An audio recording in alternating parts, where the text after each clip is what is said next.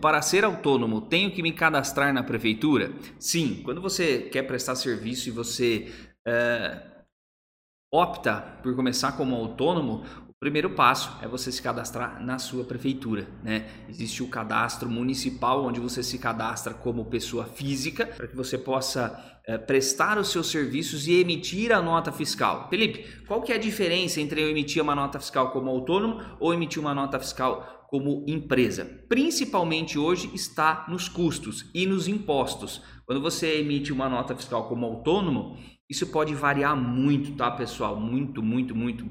E principalmente de, de prefeitura para prefeitura, mas basicamente uma nota fiscal hoje como autônomo é em torno de 27%, tá? Para atividades de serviço de engenharia, autônomo. Então é em torno de 27% de imposto, quase 30% de imposto. Depois você tem como pessoa jurídica outros impostos, mas que uh, cada região você consegue definir e principalmente cada enquadramento, tá? Quando você conversa com o contador, ele te explica exatamente isso. Eu explico dentro do Ambiental 360 também, mas o, o contador ele te diz, olha, se você se enquadra como simples nacional, você tem um determinado imposto menor mas você tem ali uma limitação a tantos milhões por ano de faturamento. Assim. Tudo isso, cada tipo de, de classificação, ela te dá uma possibilidade e, consequentemente, é um tipo de imposto que você paga.